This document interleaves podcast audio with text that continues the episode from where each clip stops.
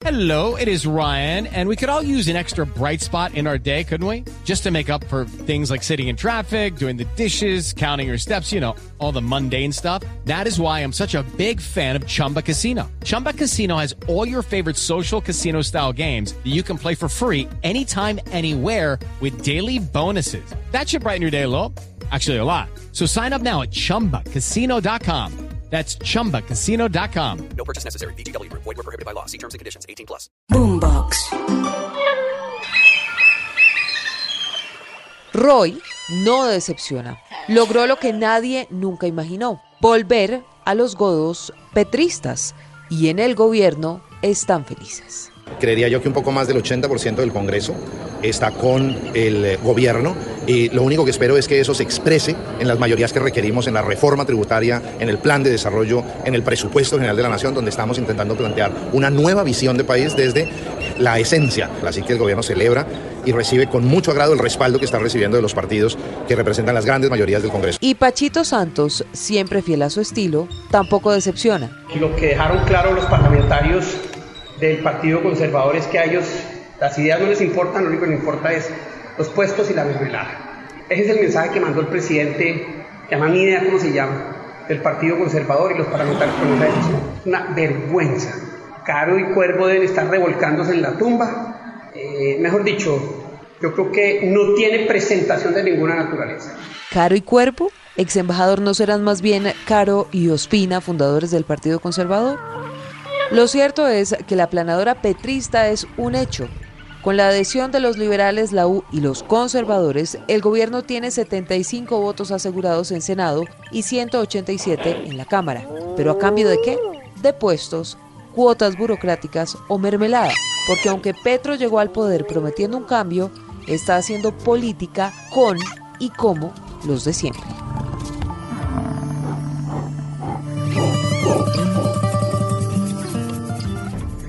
Pedro, ¿los políticos tienen o no tienen vergüenza? Pues Silvia, en política es muy difícil llegar a ese término porque, en mi opinión, la política es una gran contradicción de intereses.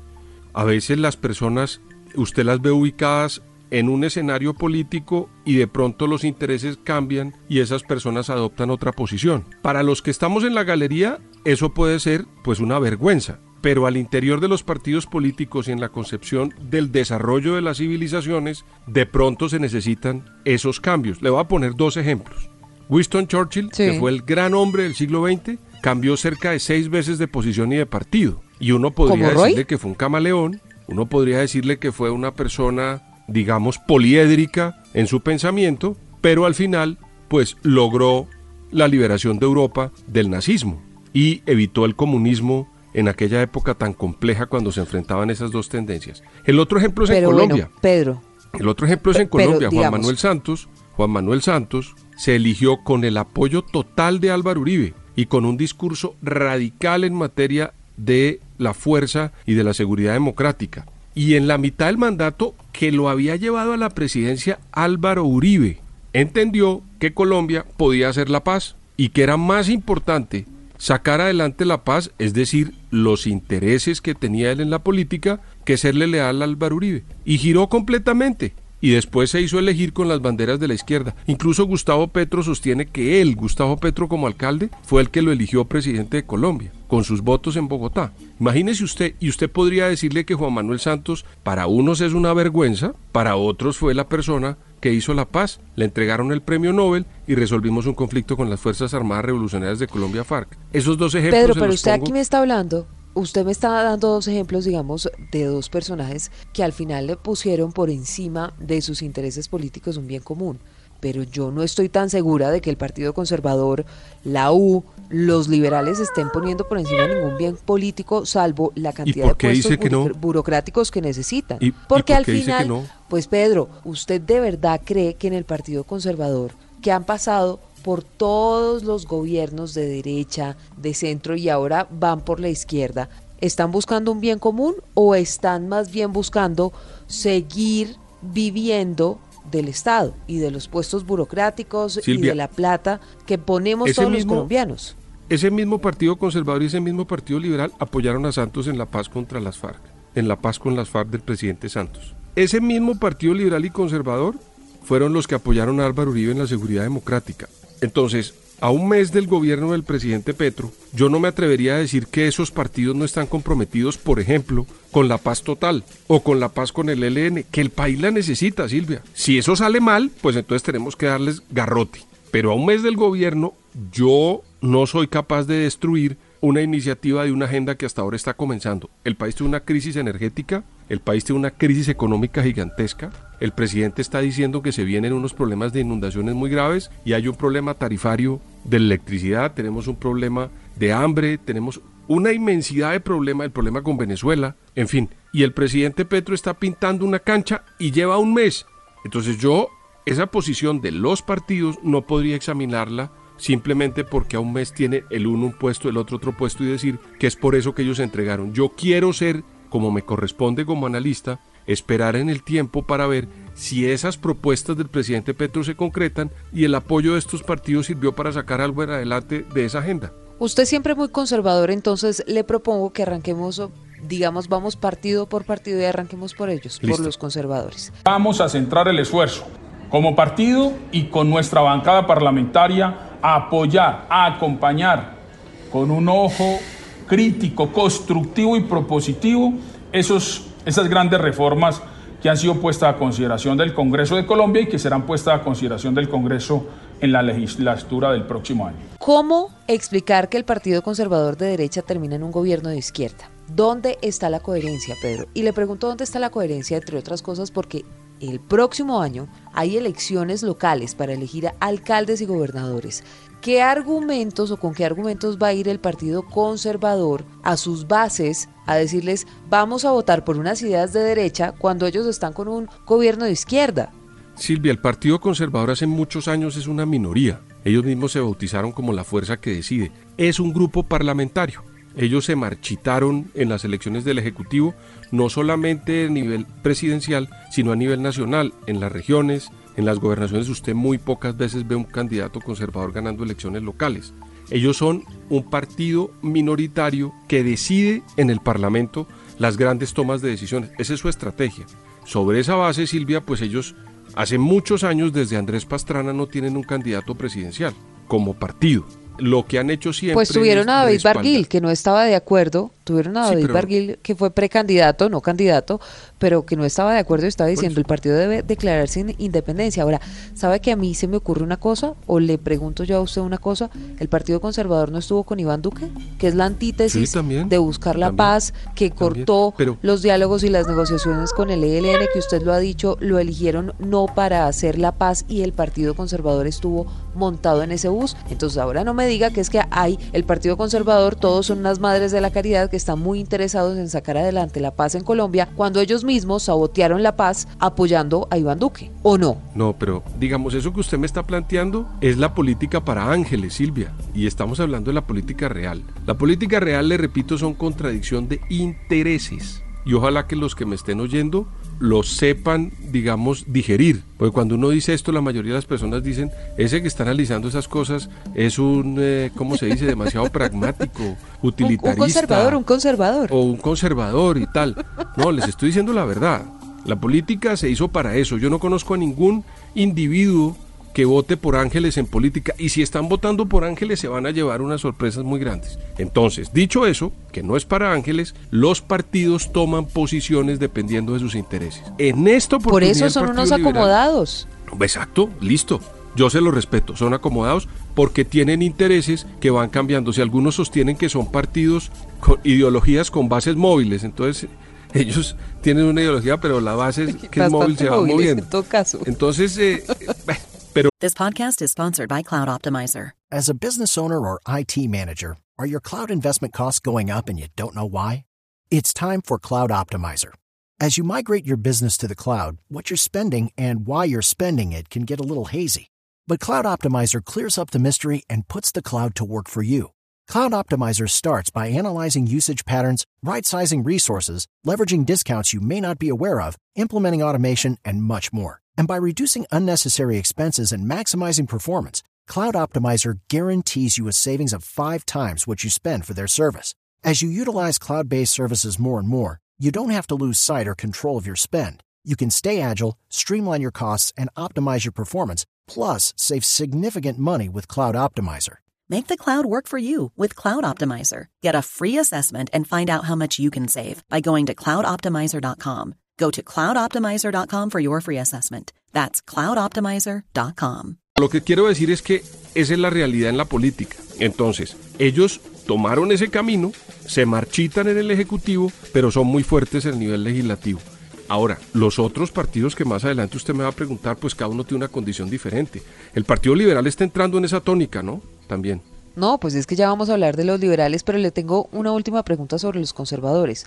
¿Qué van a hacer con un gobierno que es pro aborto, que es pro eutanasia, que es pro matrimonio homosexual, que está en favor de eliminar la aspersión con glifosato? ¿Cuál es, insisto, la coherencia de que un partido como el conservador, que está en contra del aborto, que está en contra de la eutanasia, que está en contra del matrimonio homosexual y otros temas más, ¿cuál es la coherencia de estar acompañando un partido pues completamente contrario, ideológicamente? Pues, pues la misma coherencia que tuvo el doctor Germán Vargas Lleras, que era de Cambio Radical, un partido que apoyó al gobierno del presidente Duque, y todos los domingos en cada columna Germán Vargas volvía a pedazos los ministros que él mismo había puesto.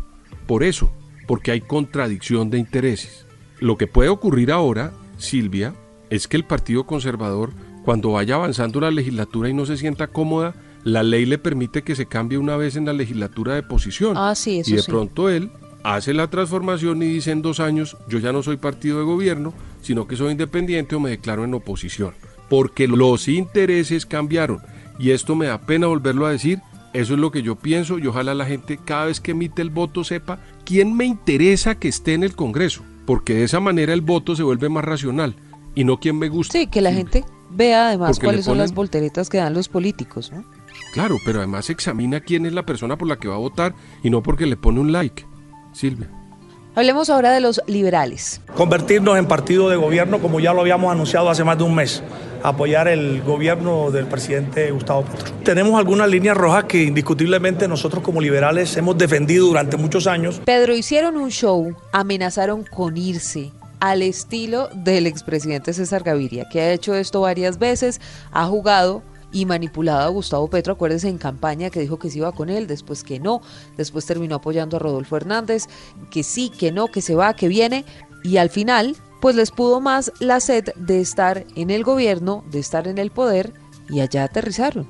Silvia, es, el siglo pasado fue el marchitamiento del Partido Conservador y estos 20 años del siglo XXI es el marchitamiento total del Partido Liberal. Los partidos se acaban y eso hay que entenderlo. Hoy el Partido Liberal se convirtió como el Partido Conservador en una minoría que trata de coger refugio en el escenario legislativo. El Partido Liberal tiene más fuerza regional hoy que el Partido Conservador. Pero como va Silvia, va a terminar igual porque lo que está ocurriendo es que se están creando más movimientos, digamos, cívicos, sociales, con identidades que llegan a la política y van tomando temas y van arrasando y ganando en el Ejecutivo. Y eso no lo está leyendo el Partido Liberal. Entonces yo creo que al final está tomando el mismo camino que el Partido Conservador.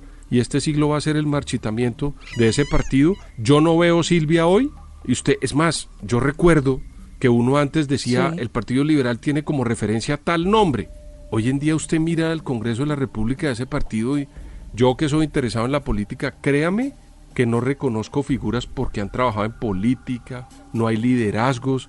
Ahora Gaviria, la última reunión, invitó a los señores a la casa de él, Silvia, a su casa privada, no a la casa de la 36 donde funciona el Partido Liberal, y además no llegó y puso al hijo a atender la reunión, con el ministro de Hacienda, Silvia.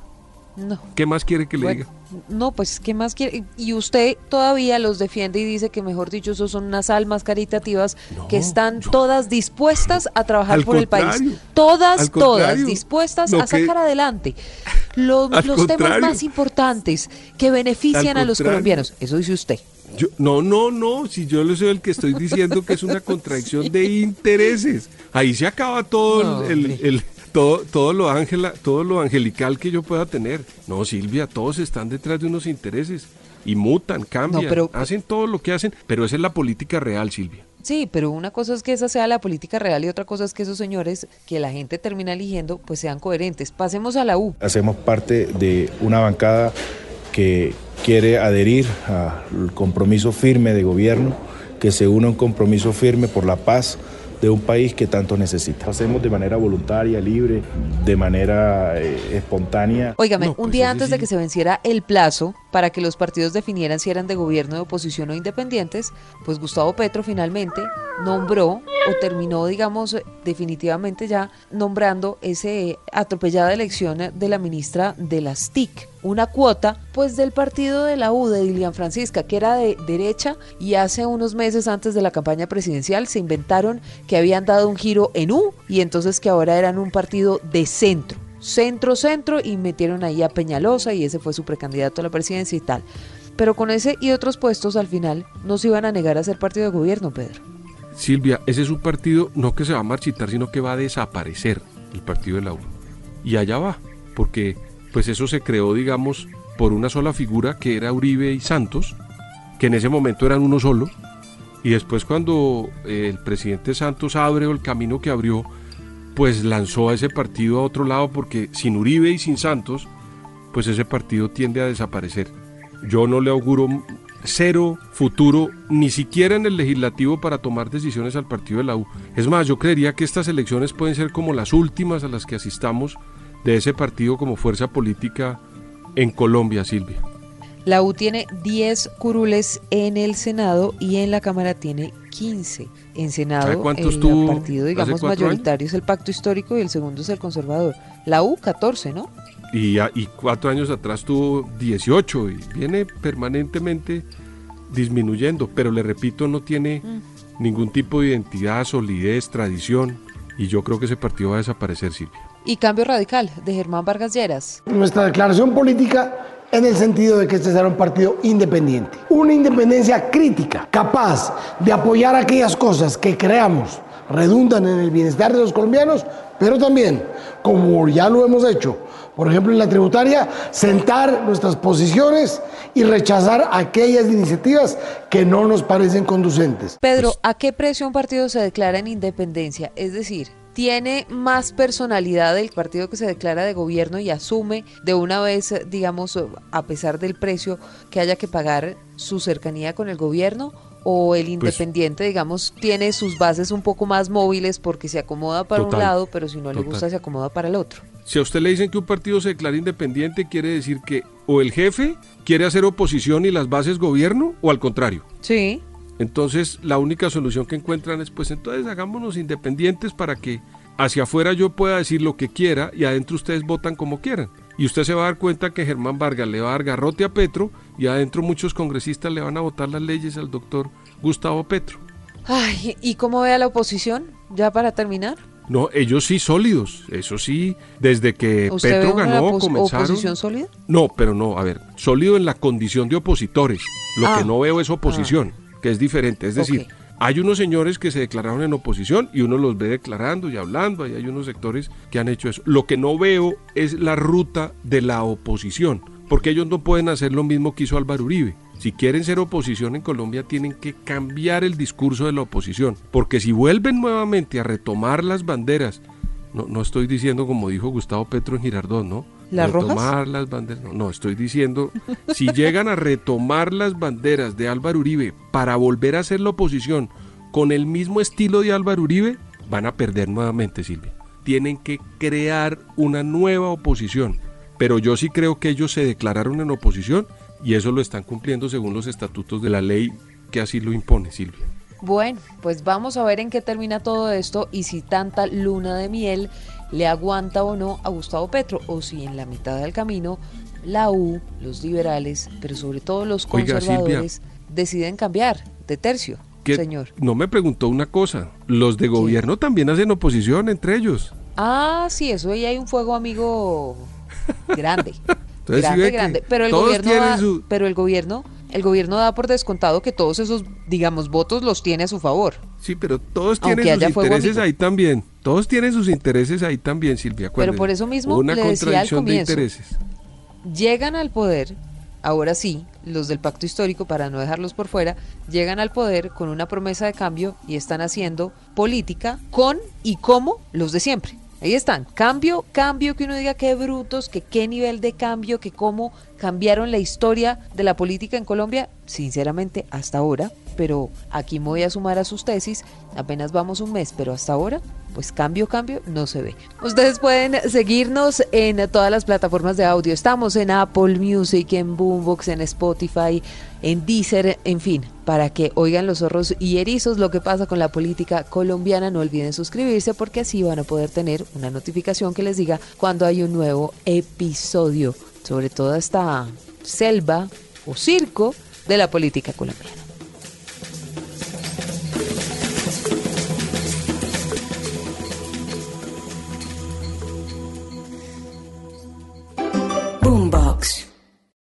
Lucky Land slots, you can get lucky just about anywhere.